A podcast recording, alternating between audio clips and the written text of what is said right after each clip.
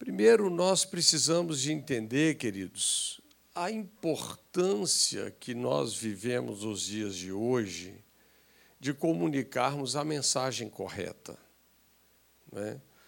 Quando nós vamos falar sobre o Espírito Santo hoje, né, em muitos púlpitos nessa nação e outras nações da terra, olha, existem tantos pensamentos por aí é interessante porque Deus ele não proíbe um pastor pregar o que ele pensa e o que ele acha. Apesar que se você vai para Apocalipse ali no capítulo 2 em diante, falando da igreja da Ásia, a gente vê claramente que Jesus pediu conta direitinho para os caras sobre o que eles andavam pregando. E nós podemos ministrar uma mensagem que ajuda as pessoas ou uma mensagem que atrapalha as pessoas.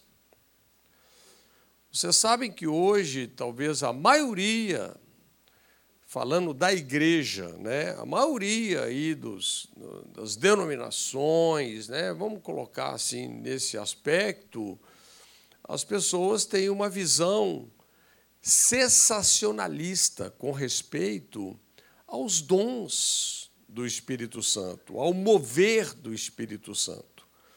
Quando eu falo sensacionalista, não é sensacionalista, não, é sensacionalista, ou seja, essas coisas cessaram lá em Atos dos Apóstolos, só aconteceu lá. Mas essa coisa que Jesus cura, né? Que, é, sabe, nós vamos fluir nos dons.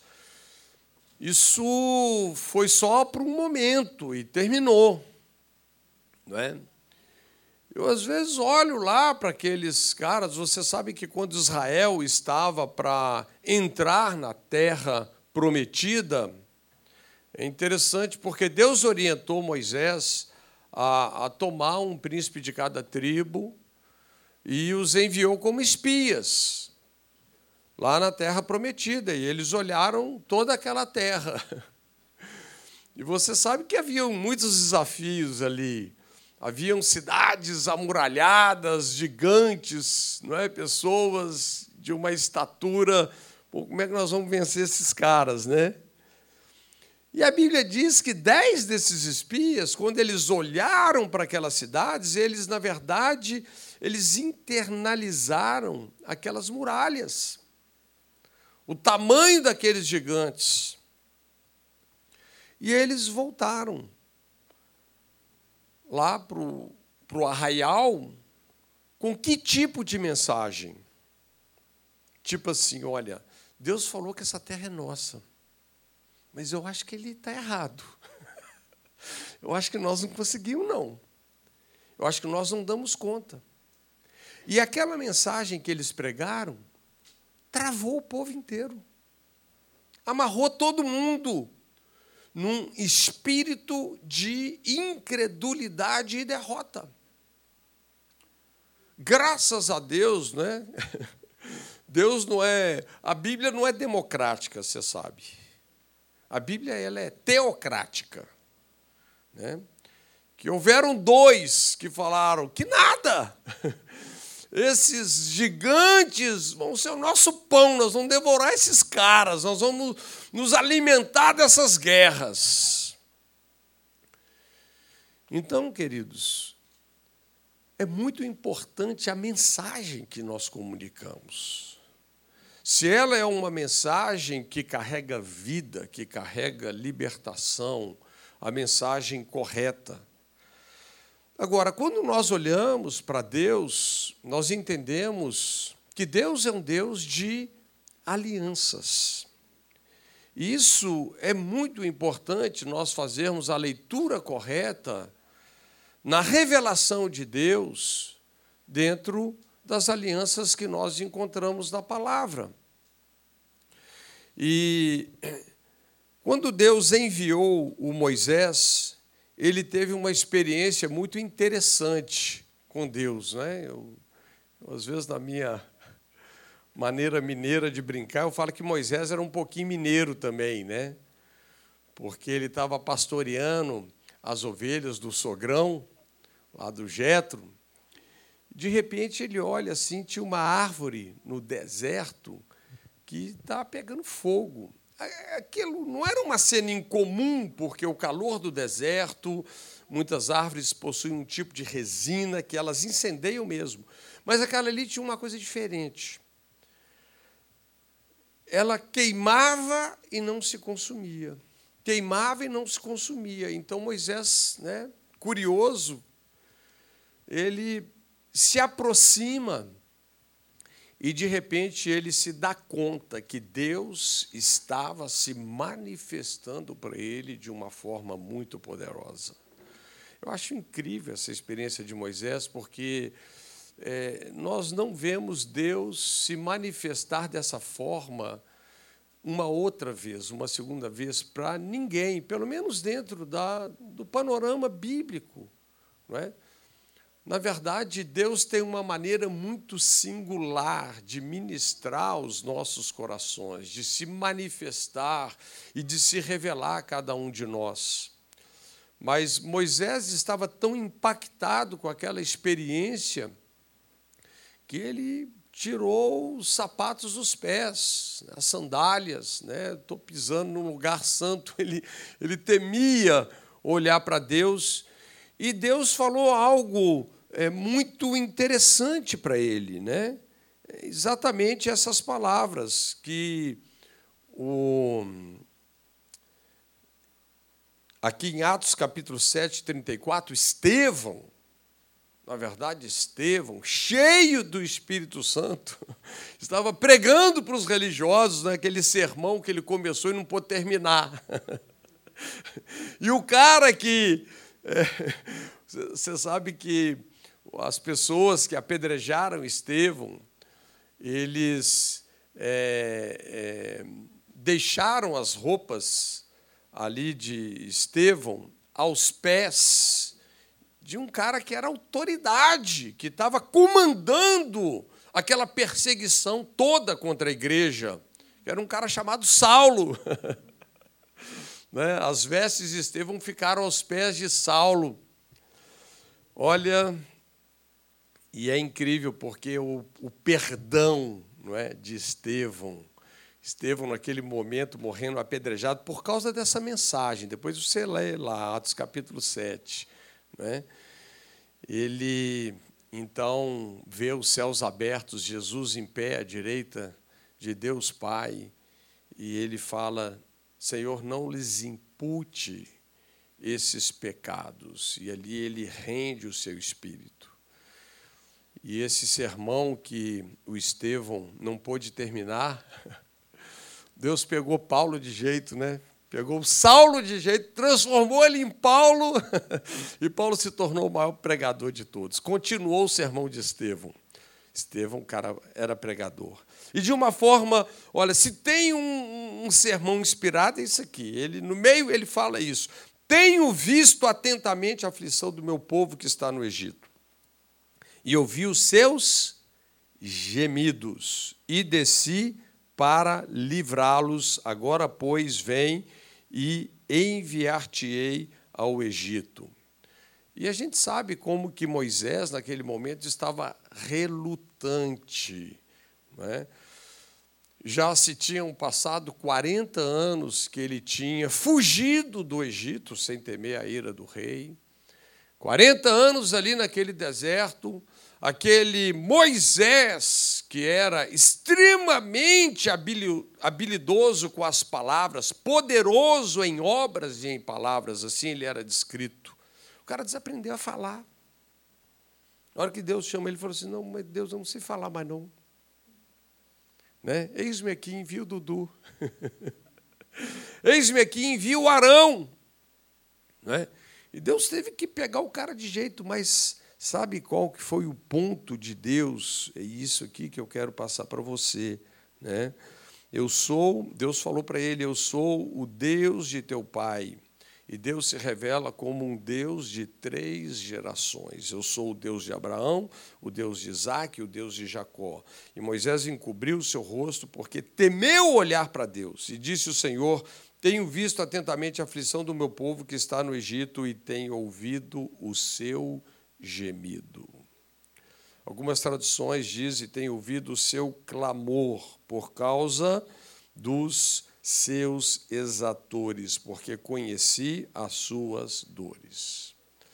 Vocês sabem que Israel ficou 430 anos né, como escravo ali no Egito, e os últimos anos foram anos de muita dor, anos de muita opressão, até que eles clamaram. Na verdade, a palavra certa seria isso, essa, né? Até que eles gemeram, né? E quando eles gemeram, Deus falou: é tudo que eu preciso. É disso que eu preciso. Talvez você possa estar vivendo situações de muito aperto, porque nós vivemos num mundo complicado, nós vivemos num mundo caído. Nós não apenas temos que lidar com as nossas fraquezas, mas nós temos que lidar com a fraqueza e com a loucura de muita gente à nossa volta. Não é verdade? Então, mas Deus disse: é tudo que eu preciso, né? Houve aqui um gemido de dependência de Deus. Talvez eles nem estivessem tão conscientes disso. Talvez eles nem entendessem o poder desse choro, desse clamor, desse gemido, mas eles expressaram algo muito legítimo, algo muito sincero, algo muito desesperador pela presença e pelo socorro de Deus.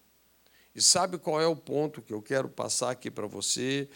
É que aquele gemido, claramente, sem dúvida, fez Deus se lembrar da aliança que ele tinha feito com Abraão, Isaac e Jacó, com os pais.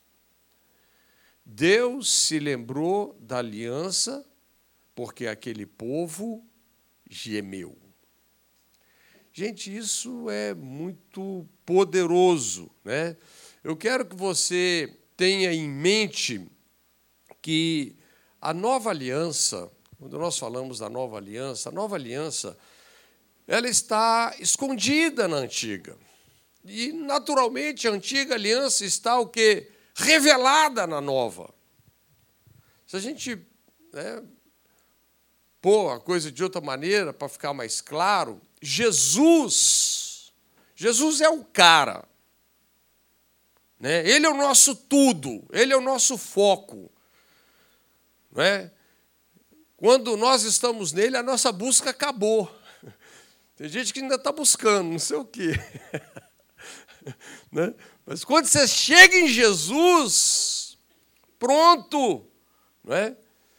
E Jesus, ele está o quê? Escondido na antiga aliança. Mas ele está revelado na nova. Na antiga, a gente tem que perceber, né? Ele é o bálsamo de Gileade. Ele é a rosa de Saron. E a gente poderia, não é verdade, fazer tantas menções. Mas é, essa é uma verdade muito poderosa. E falando então da aliança que Deus fez com os pais. Veja, nós estamos falando da aliança abraâmica. Quem dera se Israel, como nação, tivesse ficado na aliança que Deus fez com Abraão. Porque eles entraram ali, depois que a lei foi dada, eles entraram é, por um rumo né, onde a gente percebe que eles se perderam completamente. Né? Paulo resume dessa forma: tiveram zelo de Deus, porém sem entendimento. Né? Então, eles se colocaram numa situação onde eles poderiam mover a Deus pelo braço né, de carne de cada um deles e a coisa não terminou bem. Mas o meu assunto aqui é esse. Eu quero te dizer que esse gemido, esse suspiro, na verdade, fez com que Deus se lembrasse da aliança, da palavra empenhada de Deus para os pais, para Abraão, Isaac e para Jacó. A gente sabe que o Abraão foi aquele cara que consolidou a fé, né? um caráter de obediência. O compromisso de Abraão obedecer a Deus, crer em Deus, ser guiado pela sua voz, é algo muito incrível. Quando nós vamos para Isaac, nós vemos aquela a linha da perseverança, né? Ele não só creu, mas perseverou, toda aquela história dos poços. E quando a gente chega em Jacó, o que cara incrível, né? Nós lemos recentemente o livro de Gênesis, que coisa fantástica, como que eles eram guiados pela voz é como que eles tinham uma imaginação tomada não é, pela revelação de Deus. Jacó, aquele cara de visões, sonhos, como que ele se movia no princípio da fé. Mas foi em Jacó que o governo da nação foi estabelecido, né? Por ele vieram então os patriarcas, as colunas da nação. Mas o fato aqui é esse: que o gemido da nação escrava, cativa ali no Egito, dentro de um contexto de muita dor, olha, Deus se lembrou da aliança feita aos pais. Agora, quando nós vamos para a nova aliança, né, e é isso que eu estou corroborando aqui, porque a antiga aliança está revelada na nova, não é? E a gente vê essas dicas incríveis, porque quando a gente coloca dessa forma, Êxodo capítulo 3 aqui, né? sombra das coisas que iriam se cumprir na nova aliança. E quando Paulo começa a todo o seu ensino sobre eu e você como uma nova criação em Cristo Jesus, ele nos dá algumas dicas muito poderosas, não é? Muito para se ensinar nesse capítulo, um capítulo extremamente rico, mas eu quero me ater à importância da oração. E no verso 26 do capítulo 8, ele fala: também o Espírito Santo nos ajuda nas nossas fraquezas. Porque nós Sabemos ou não sabemos? Nós não sabemos orar como convém. Nós até sabemos orar, mas não como convém. Não sabemos orar como convém. E o Espírito Santo nos ajuda intercedendo por nós através de gemidos inexprimíveis. Sabe uma coisa curiosa? Que exatamente a mesma palavra para gemidos que nós lemos aqui embaixo, né, em Atos capítulo 7, ah, tenho visto atentamente a aflição do meu povo que está no Egito, ouvi os seus gemidos, né? É exatamente a mesma palavra de Romanos capítulo 8, versos 26 esses gemidos. Não é? E Paulo, então, está falando aqui de uma linguagem espiritual. Mas é interessante, é, ele fala que o Espírito Santo também, o Espírito Santo, também. Né? Ele começa também porque ele está dentro do contexto do capítulo 8. Como que o capítulo 8 começa? Olha as boas novas do Evangelho. Nenhuma condenação há para aqueles que estão em Cristo Jesus. Nenhuma condenação da carne, do pecado, do diabo, do mundo.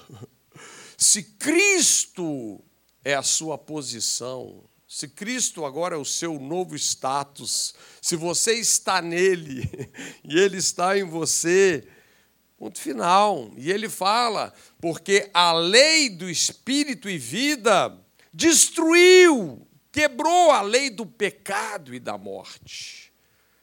Você sabe que a lei do pecado e da morte, ela governava o nosso velho homem, mas quando nós nascemos de novo, esse velho homem foi para a cruz.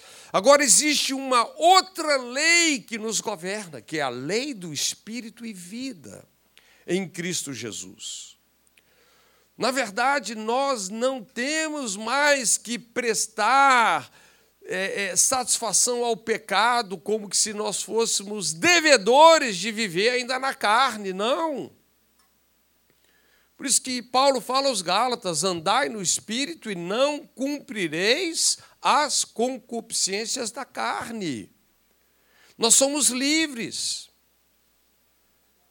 Aonde nós ainda estamos dando mole é porque, em muitos aspectos, não só o diabo, mas a nossa própria mentalidade reprovada, essa parte da nossa mente que ainda precisa ser renovada, cria, às vezes, brechas complicadas.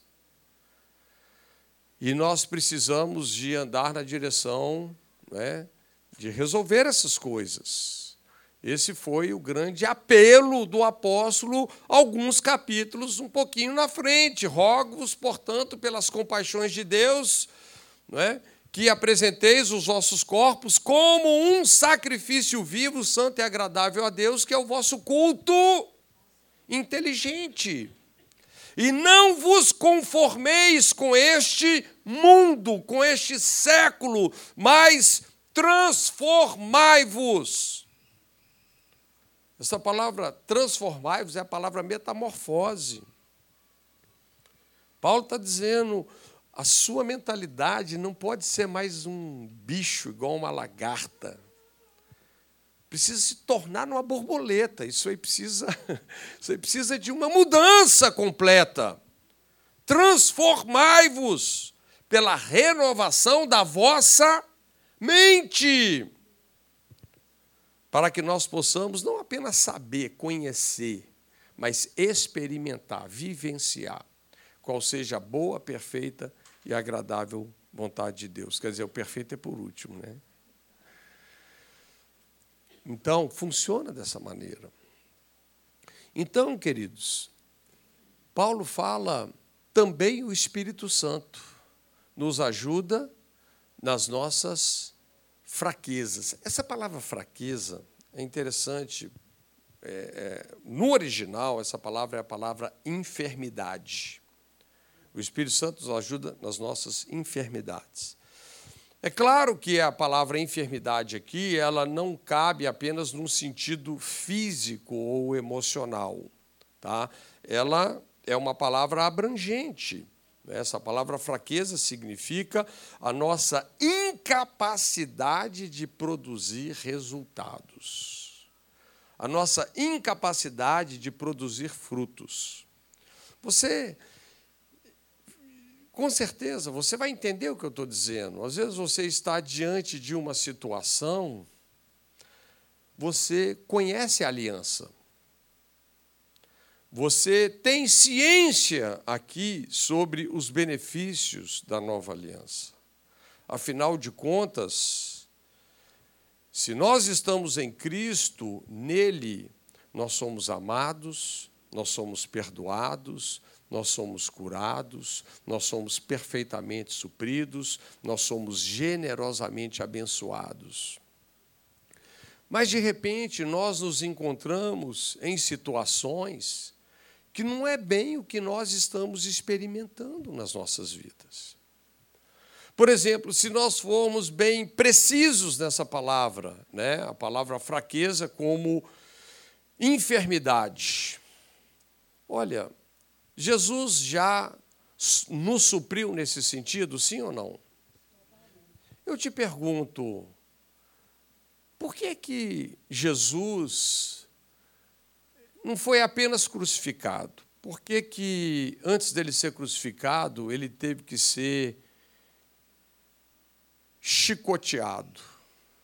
Você sabe como era aqueles chicotes? Ele tinha nove pontas, pregos nas suas pontas. Uma lambada daquela arrancava pedaço do corpo da pessoa. E Jesus tomou 39 chicotadas daquela. Por que, que ele não foi apenas crucificado? Porque Jesus, ele teve que ser ferido para que eu e você pudéssemos nele sermos curados. Ele foi punido para você ser perdoado. Ele foi ferido para você ser curado. Nós vamos encontrar textos poderosos em Isaías, Pedro, não é? Citando não é, que pelas suas pisaduras nós fomos completamente curados. Então, a Bíblia diz, não é que nós seremos, é que nós já fomos. A Bíblia usa o tempo no passado. Por quê? Porque quando nós falamos da nova aliança, nós estamos falando da obra consumada de Jesus. Vocês entendem? Deus não tem que fazer mais nada, ele já fez tudo. Está tudo feito. Né? Está selado. Você sabe que o Senhor Jesus, é, assim que ele deu aquele brado de pendurado entre os céus e a terra como um sinal de vergonha naquela cruz, ele disse o quê? Tetelestai, está consumado, acabou. E aí, ele vai para o céu? Não, não, ele vai para o inferno, ele vai para o Sheol, para o porão dos mortos.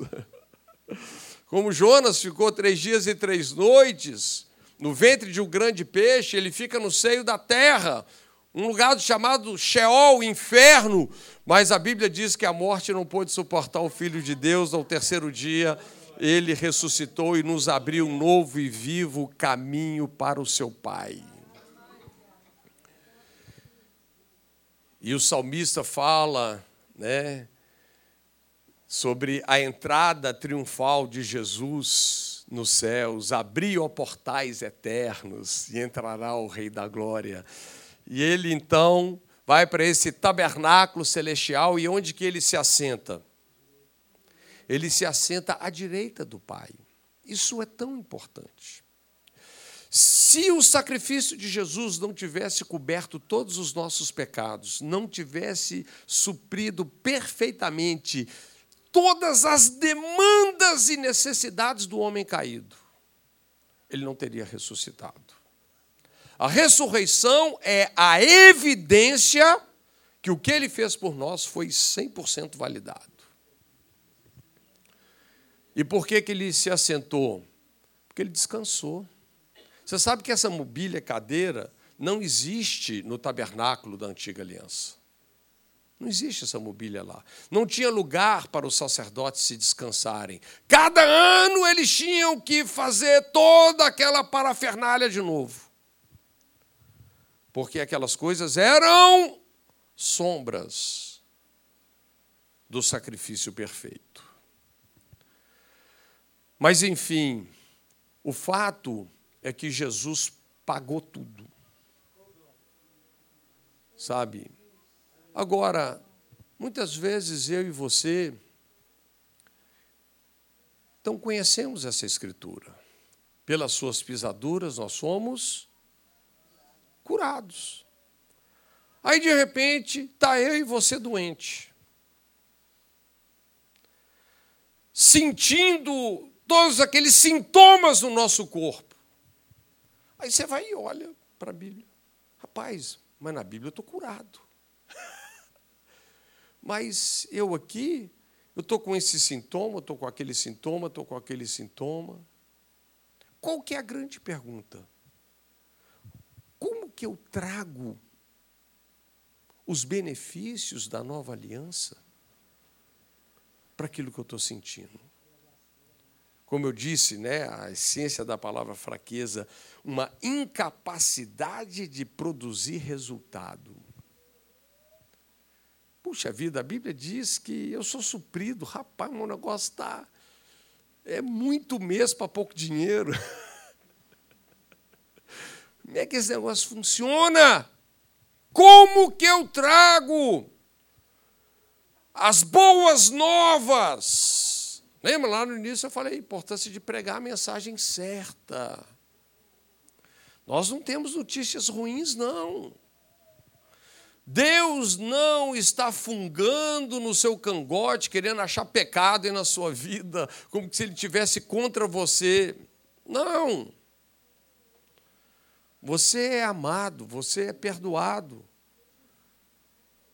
Nós não vamos ser abençoados. Paulo disse que nós já fomos abençoados com toda sorte de bênçãos espirituais nos lugares celestiais em Cristo.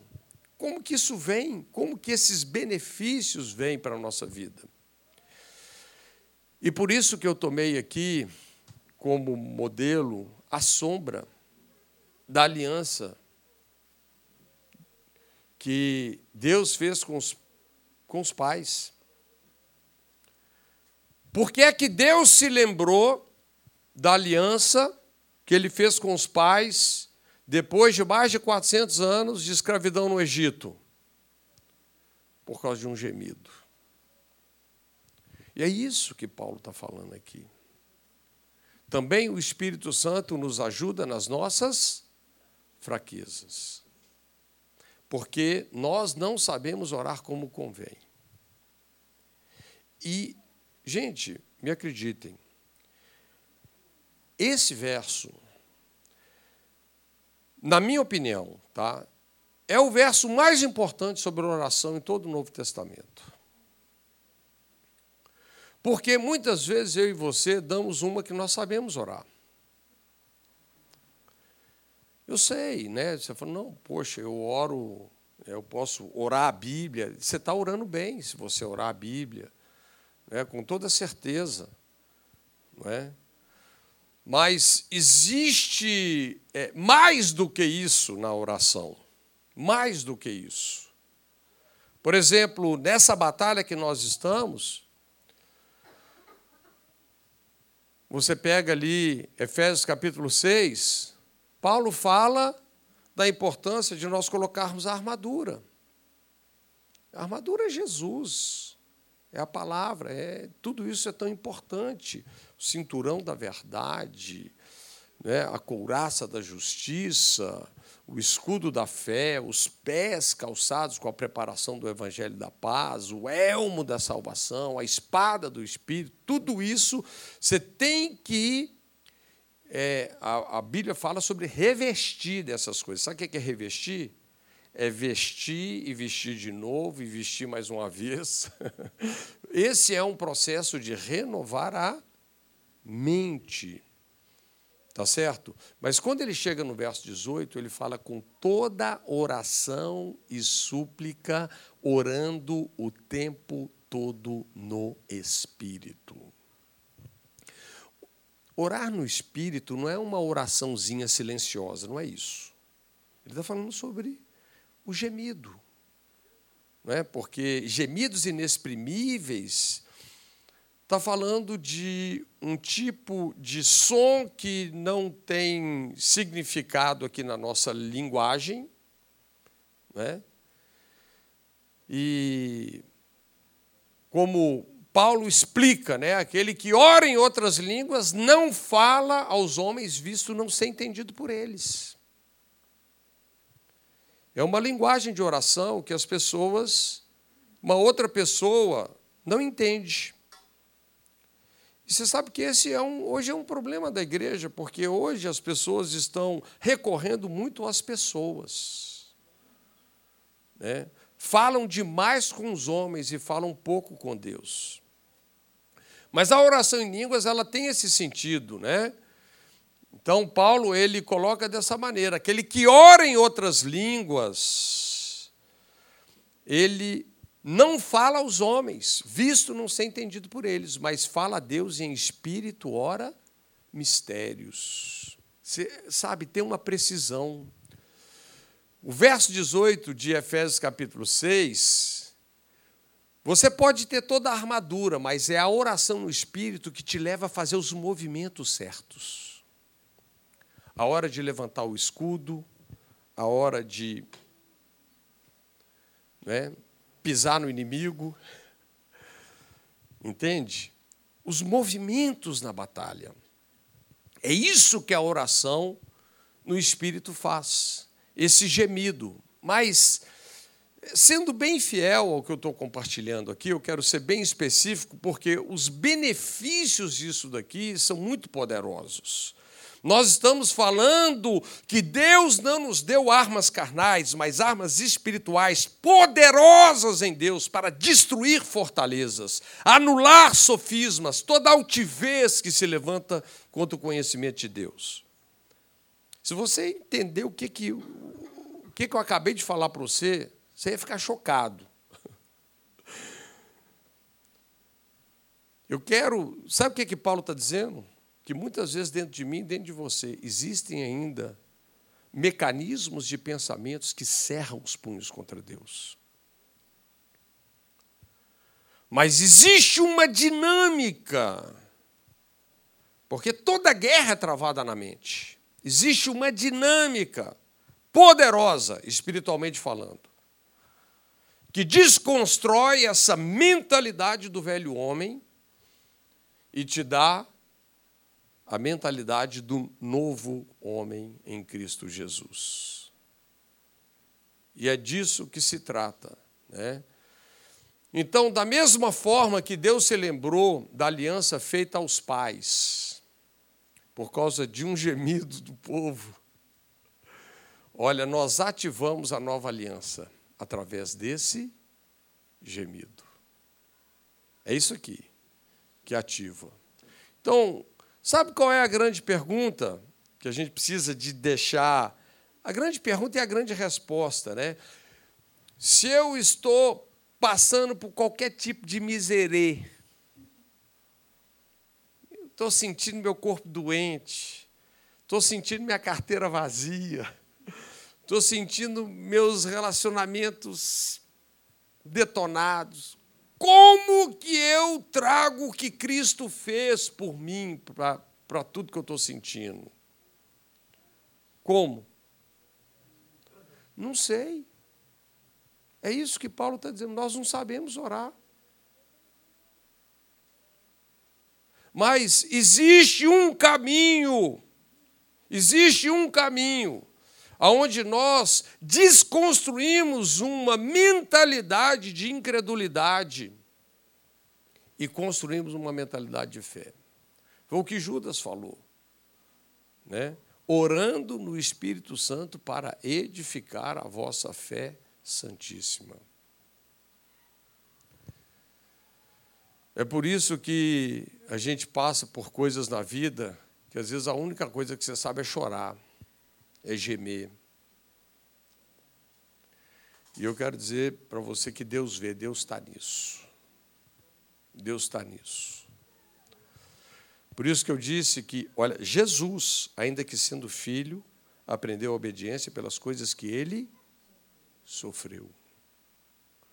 E nos dias da sua carne, oferecia a Deus com clamor, gemidos, e lágrimas, orações e súplicas, aquele que o podia livrar.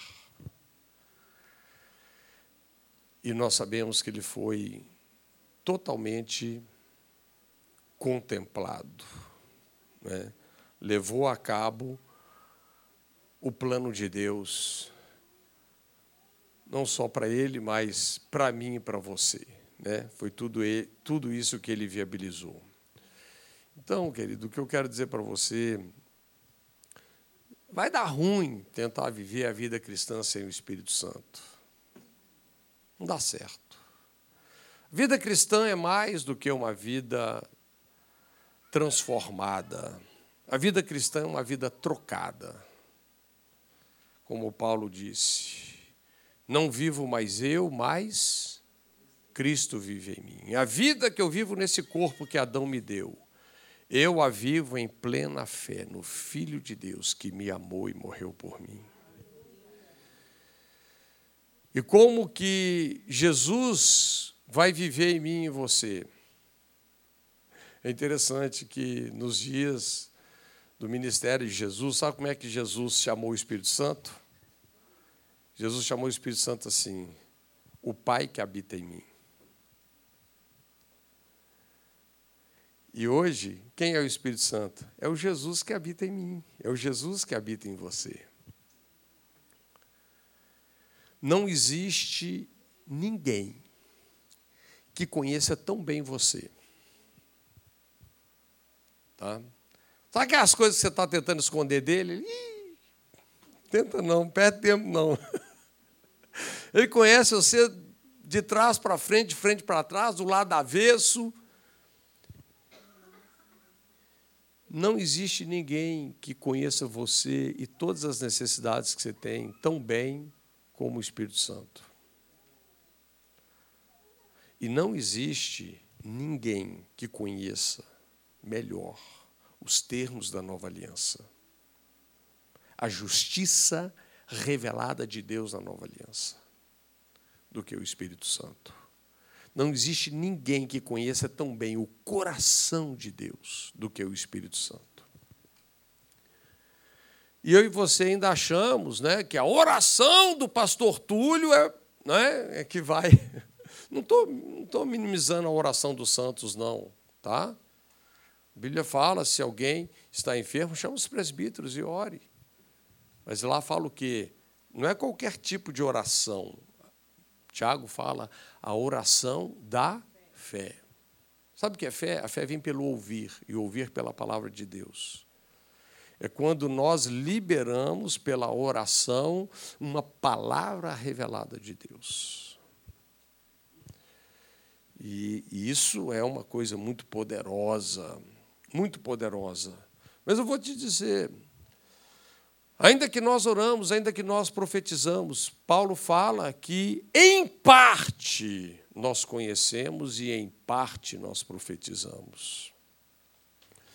Mas quando você se entrega a orar em outras línguas, esse é um tipo de oração que o Espírito Santo cria no seu espírito e você, pela fé, dá voz. É por isso que uma das coisas mais importantes é nós entendermos, dentro desse verso, também o Espírito Santo nos ajuda nas nossas fraquezas. Essa palavra ajudar, presta atenção que eu vou te dizer essa palavra ajudar, ela significa que o Espírito Santo não vai fazer nada sozinho na sua vida. Nada. Tá? Se a tarefa é levar esse púlpito, ele pega numa ponta, você tem que vir pegar na outra. Ele é o paracletos, ele é o ajudador. Ele cria essa oração no seu espírito, mas você tem que cooperar. Você tem que dar voz a essa oração. Isso demanda fé, porque a nossa mente não gosta de falar nada que a gente não entende. Né? A gente pensa assim, ih, rapaz, vou pagar mico. Mas entenda, o seu homem interior, seu homem espiritual, ele tem uma linguagem. Sabe? E eu vou te dizer, não existe falando é, de viver da parte de nós que nasceu de Deus, viver nessa dimensão do Espírito, não existe nada mais poderoso, nada que mais ative esse estilo de vida do que orar em outras línguas. É interessante, algumas pessoas pensam que o dom de línguas é o dom assim mais meia boca de todos os dons. Não se engane. Esse é o dom de revelação. É ele que ativa os outros. É ele que potencializa os outros. E, sobretudo, dentro de um processo muito poderoso, é esse gemido, sabe? Que vai te levar de uma forma que às vezes você nem vai entender, como diz aquela parábola que Jesus contou, sabe aquela semente que você planta e deixa de um dia para o outro dormindo, de repente ela dá fruto, você nem sabe como nem porquê. Mas de repente, você acorda, sei porque sei. Estou curado, estou suprido. Sou o cara mais abençoado do planeta, como Paulo fala em Romanos, né? Entrei no time de Abraão. Sabe como é que a Bíblia chama Abraão? Dono do mundo. Manda no planeta. Esses são os da fé. Voltam para aquele mandato original de Gênesis capítulo 1. Tenha ele domínio, governo. E aí acabou. Aí o cão se lascou. Porque a única coisa que ele faz é nos enganar, né? Enquanto nós somos susceptíveis e vulneráveis a isso. Mas essa é a mensagem. Existe um gemido que ativa a aliança.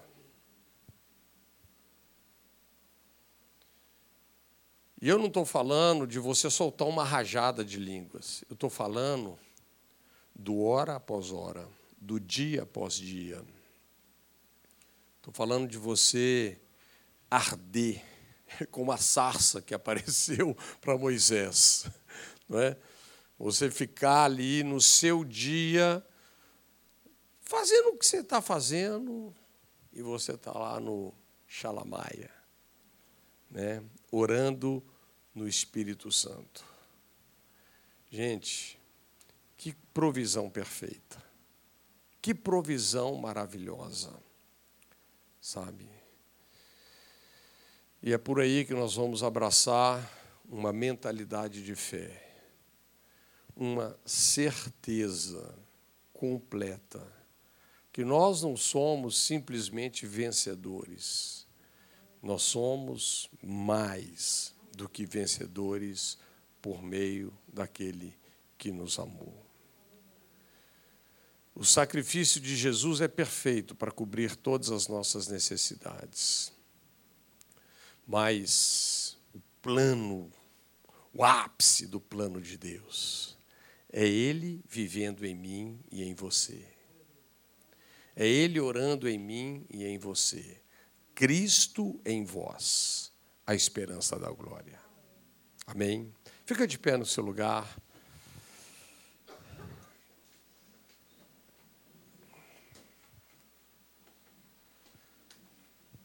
Feche os seus olhos.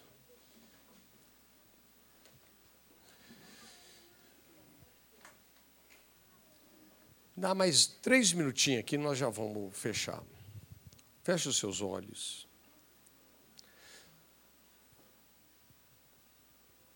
Eu quero desafiar você mesmo, você, a perceber comportamentos limitadores na sua vida.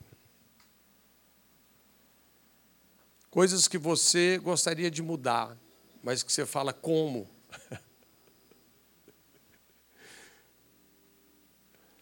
Você está doido para achar uma receita, você está doido para achar um remédio, você está doido para achar um jeito. Mas Paulo disse que nós não sabemos como que isso funciona. Mas tem alguém que sabe. O que eu quero dizer para você que essa montanha que está diante de você, ela pode ser removida. A Bíblia diz que algumas coisas são possíveis ao que crê. É assim? Não, tudo! Tudo é possível aquele que crê. Existe uma pessoa que te ensina isso, que te conduz dentro de um processo para essa direção. Mas foca bem nessa montanha nesse comportamento limitador. Foca bem nisso, nessa incapacidade que você sente de produzir frutos em qualquer área. Foca bem nisso. Porque se você se entregar ao Espírito Santo nesse lugar de oração, você vai ver isso aí desaparecer da sua vida. Eu não estou falando da oração do poderoso pastor. Eu estou falando de uma provisão perfeita que não tem como dar errado. Uma pessoa da Trindade vai criar essa oração e a outra vai responder. Infalível. Só precisa do seu coração aberto, da sua cooperação, da sua perseverança. Mas Deus já é na sua vida. Obrigado, Senhor, porque essas são as boas novas. Obrigado porque o Senhor não vai deixar nada pela metade nas nossas vidas. Obrigado porque nós carregamos essa garantia. A boa obra que Cristo começou em nós, Ele vai completá-la até o seu dia. Obrigado por armas espirituais poderosas em Deus para destruir essas fortalezas. Obrigado pelas boas novas do Evangelho. Obrigado por esse amor tão generoso. Obrigado, Jesus. Nós te damos toda a glória,